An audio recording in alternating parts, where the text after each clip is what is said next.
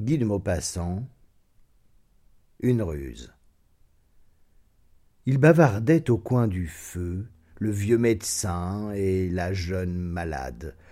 Elle n'était qu'un peu souffrante de ces malaises féminins qu'ont souvent les jolies femmes, un peu d'anémie, des nerfs, et un soupçon de fatigue, de cette fatigue qu'éprouvent parfois les nouveaux époux à la fin du premier mois d'union, quand ils ont fait un mariage d'amour.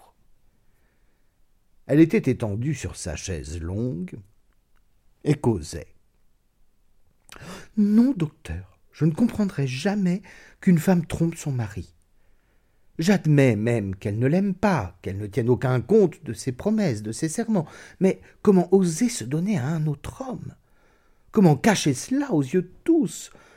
Comment pouvoir aimer dans le mensonge et dans la trahison? Le médecin souriait. Quant à cela, c'est facile. Je vous assure qu'on ne réfléchit guère à toutes ces subtilités quand l'envie vous prend de faillir.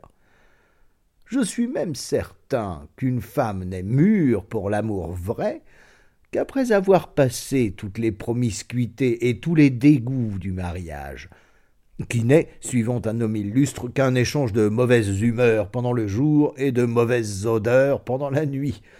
Rien de plus vrai. Une femme ne peut aimer passionnément qu'après avoir été mariée. Si je la pouvais comparer à une maison, je dirais qu'elle n'est habitable que lorsqu'un mari a essuyé les plâtres. Quant à la dissimulation, toutes les femmes en ont à revendre en ces occasions-là. Les plus simples sont merveilleuses et se tirent avec génie des cas les plus difficiles. Mais la jeune femme semblait incrédule. Non, docteur, on ne s'avise jamais qu'après coup de ce qu'on aurait dû faire dans les occasions périlleuses. Et les femmes sont certes encore plus disposées que les hommes à perdre la tête. Le médecin leva les bras. après coup, dites-vous. Nous autres, nous n'avons l'inspiration qu'après coup, mais vous. Tenez, je vais vous raconter une petite histoire arrivée à une de mes clientes, à qui j'aurais donné le bon Dieu sans confession, comme on dit. Ceci s'est passé dans une ville de province. Un soir, comme je dormais profondément, de ce pesant premier sommeil si difficile à troubler, il me sembla, dans un rêve obscur, que les cloches de la ville sonnaient au feu. Tout à coup, je m'éveillai. C'était ma sonnette, celle de la rue, qui tintait désespérément. Comme mon domestique ne semblait point répondre, j'agitai à mon tour le cordon pendu dans mon lit, et bientôt des portes battirent, des pas troublèrent le silence de la maison dormante, puis Jean parut, tenant une lettre qui disait Madame le Lièvre prie avec instance monsieur le docteur Siméon de de passer chez elle immédiatement. Je réfléchis quelques secondes, je pensais crise de nerfs, vapeur, tralala, je suis trop fatigué, et je répondis le docteur Siméon, fort souffrant, prie madame le lièvre de vouloir bien appeler son confrère monsieur Bonnet. Puis je donnai le billet sous enveloppe et je me rendormis. Mais une demi-heure plus tard environ, la sonnette de la rue appela de nouveau, et Jean vint me dire c'est quelqu'un, un homme ou une femme, je ne sais pas au juste tant il est caché, qui voudrait parler bien vite à monsieur, il dit qu'il y va de la vie de deux personnes. Je me dressai, évidemment. Faites entrer. J'attendis, assis dans mon lit, et une espèce de fantôme noir apparut, et dès que Jean fut sorti, se découvrit. C'était madame Berthe Lelièvre, une toute jeune femme mariée depuis trois ans avec un gros commerçant de la ville qui passait pour avoir épousé la plus jolie personne de la province. Elle était horriblement pâle, avec ses crispations de visage des gens affolés, et ses mains tremblaient. Deux fois elle essaya de parler sans qu'un son pût sortir de sa bouche, et enfin elle balbutia. Vite, vite, docteur, venez, mon, mon, mon amant est mort dans ma chambre. Elle s'arrêta, suffocant, puis reprit. Mon mari, mon mari va rentrer du cercle. Ah. Je sautai sur mes pieds, sans même songer que j'étais en chemise, et je m'habillais en quelques secondes. Puis je demandai C'est vous-même qui êtes venu tout à l'heure? Elle, debout comme une statue, pétrifiée par l'angoisse, murmura euh, Non, c'est ma bonne, elle sait. Puis, après un silence, euh, moi, j'étais resté près de lui. Et une sorte de cri de douleur horrible sortit de ses lèvres, et après un étouffement qui la fit râler, elle pleura, elle pleura éperdument, avec des sanglots et des spasmes pendant une minute ou deux. Puis ses larmes soudain s'arrêtèrent, se tarirent, comme séchées en dedans par du feu, et devenue tragiquement calme. Allons vite, me dit-elle. J'étais prêt, mais je m'écriai Sacrebleu, je n'ai pas dit d'atteler mon coupé.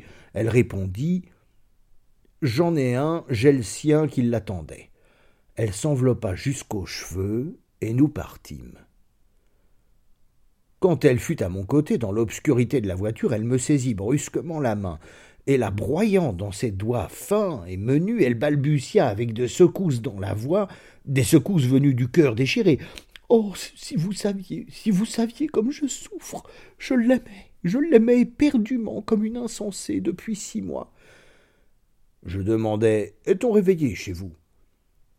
Elle répondit Non, personne, excepté Rose, la bonne, qui sait tout. On s'arrêta devant sa porte. Tous dormaient, en effet, dans la maison. Nous sommes entrés sans bruit, avec un passe-partout, et nous voilà montant sur la pointe des pieds. La bonne, effarée, était assise par terre au haut de l'escalier avec une bougie allumée à son côté, n'ayant pas osé demeurer près du mort. Et je pénétrai dans la chambre. Elle était bouleversée comme après une lutte. Le lit fripé, meurtri, défait, restait ouvert, semblait attendre. Un drap traînait jusqu'au tapis. Des serviettes mouillées dont on avait battu les tempes du jeune homme gisaient à terre à côté d'une cuvette et d'un verre. Et une singulière odeur de vinaigre de cuisine mêlée à des souffles de lubin écœurait dès la porte. Tout de son long, sur le dos, au milieu de la chambre, le cadavre était étendu. Je m'approchai, je le considérais, je le tâtais, j'ouvris les yeux, je palpais les mains, puis me tournant vers les deux femmes qui grelottaient comme si elles eussent été gelées, je leur dis ben, Aidez-moi à le porter sur le lit. Et on le coucha doucement. Alors j'auscultai le cœur et je posai une glace devant la bouche. Puis je murmurai C'est fini, c'est fini. Habillons-le bien vite. Ce fut une chose affreuse à voir. Je prenais un à un les membres comme ceux d'une énorme poupée, je les tendais aux vêtements qu'apportaient les femmes. On passa les chaussettes, le caleçon, la culotte, le gilet, puis l'habit, où nous eûmes beaucoup de mal à faire entrer les bras. Quand il fallut boutonner les bottines, les deux femmes se mirent à genoux, tandis que je les éclairais, mais comme les pieds étaient enflés un peu, ce fut effroyablement difficile. N'ayant pas trouvé le tire-bouton, elles avaient pris leurs épingles à cheveux. Sitôt que l'horrible toilette fut terminée, je considérai notre œuvre, et je dis qu'il faudrait le repeigner un peu. La bonne alla chercher le démêloir et la brosse de sa maîtresse. Mais comme elle tremblait et arrachait en des mouvements involontaires les longs cheveux mêlés, madame le lièvre s'empara violemment du peigne, et elle rajusta la chevelure avec douceur, comme si elle l'eût caressée. Elle refit la raie, brossa la barbe, puis roula lentement les moustaches sur son doigt, ainsi qu'elle avait coutume de le faire sans doute en des familiarités d'amour. Et tout à coup, lâchant ce qu'elle tenait aux mains, elle saisit la tête inerte de son amant et regarda longuement, désespérément, cette face morte qui ne lui sourirait plus. Puis s'abattant sur lui, elle l'étreignit à plein bras en l'embrassant avec fureur. Ses baisers tombaient comme des coups sur la bouche fermée, sur les yeux éteints, sur les tempes, sur le front.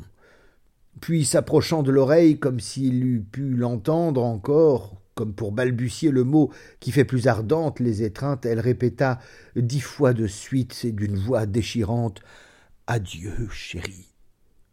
Mais la pendule sonna minuit. J'eus un sursaut. Bigre Minuit, c'est l'heure où ferme le cercle. Allons, madame, de l'énergie. Elle se redressa. J'ordonnai Portons-le dans le salon. Nous le prîmes tous trois, et l'ayant emporté, je le fis asseoir sur un canapé, puis j'allumai les candélabres. La porte de la rue s'ouvrit et se referma lourdement. C'était lui déjà. Je criai Rose, vite Apportez-moi les serviettes et la cuvette, et refaites la chambre, dépêchez-vous Nom de Dieu, voilà monsieur le lièvre qui rentre J'entendis les pas monter, s'approcher, des mains dans l'ombre palpaient les murs, alors j'appelai Par ici, mon cher, nous avons eu un accident. Et le mari, stupéfait, parut sur le seuil, un cigare à la bouche. Il demanda Quoi? Qu'y a-t-il? Qu'est-ce que cela? J'allai vers lui. Mon bon, vous nous voyez dans un rue d'embarras. J'étais resté tard à bavarder chez vous avec votre femme et notre ami qui m'avait amené dans sa voiture. Voilà qu'il s'est affaissé tout à coup, et depuis deux heures, malgré nos soins, il demeure sans connaissance. Je n'ai pas voulu appeler des étrangers. Aidez-moi donc à le faire descendre, je le soignerai mieux chez lui. L'époux, surpris, mais sans méfiance, ôta son chapeau. Puis il empoigna sous ses bras son rival, désormais inoffensif. Je m'attelai entre les jambes, comme un cheval entre deux brancards, et nous voilà descendant l'escalier, éclairés maintenant par la femme. Lorsque nous fûmes devant la porte, je redressai le cadavre et je lui parlai, l'encourageant pour tromper son cocher. Allons, mon brave ami, ce ne sera rien. Vous vous sentez déjà mieux, n'est-ce pas Du courage, voyons. Un peu de courage, faites un petit effort et c'est fini. Comme je sentais qu'il allait s'écrouler, qu'il me glissait entre les mains, je lui flanquai un grand coup d'épaule qui le jeta en avant et le fit basculer dans la voiture. Puis, ben, je montai derrière lui. Le mari, inquiet, me demandait hum, Croyez-vous que ce soit grave? Je répondis Non, en souriant, et je regardai la femme. Elle avait passé son bras sous celui de l'époux légitime, et elle plongeait son œil fixe dans le fond obscur du coupé. Je serrai les mains et je donnai l'ordre de partir. Tout le long de la route, le mort me retomba sur l'oreille droite. Quand nous fûmes arrivés chez lui, j'annonçai qu'il avait perdu connaissance en chemin. J'aidai à le remonter dans sa chambre, puis je constatai le décès. Je jouais toute une nouvelle comédie devant sa famille éperdue. Enfin, je regagnai mon lit, non sans jurer contre les amoureux. Le docteur se tut, souriant toujours. La jeune femme, crispée, demanda pourquoi m'avez-vous raconté cette épouvantable histoire? Il salua galamment. Hmm, pour vous offrir mes services, à l'occasion.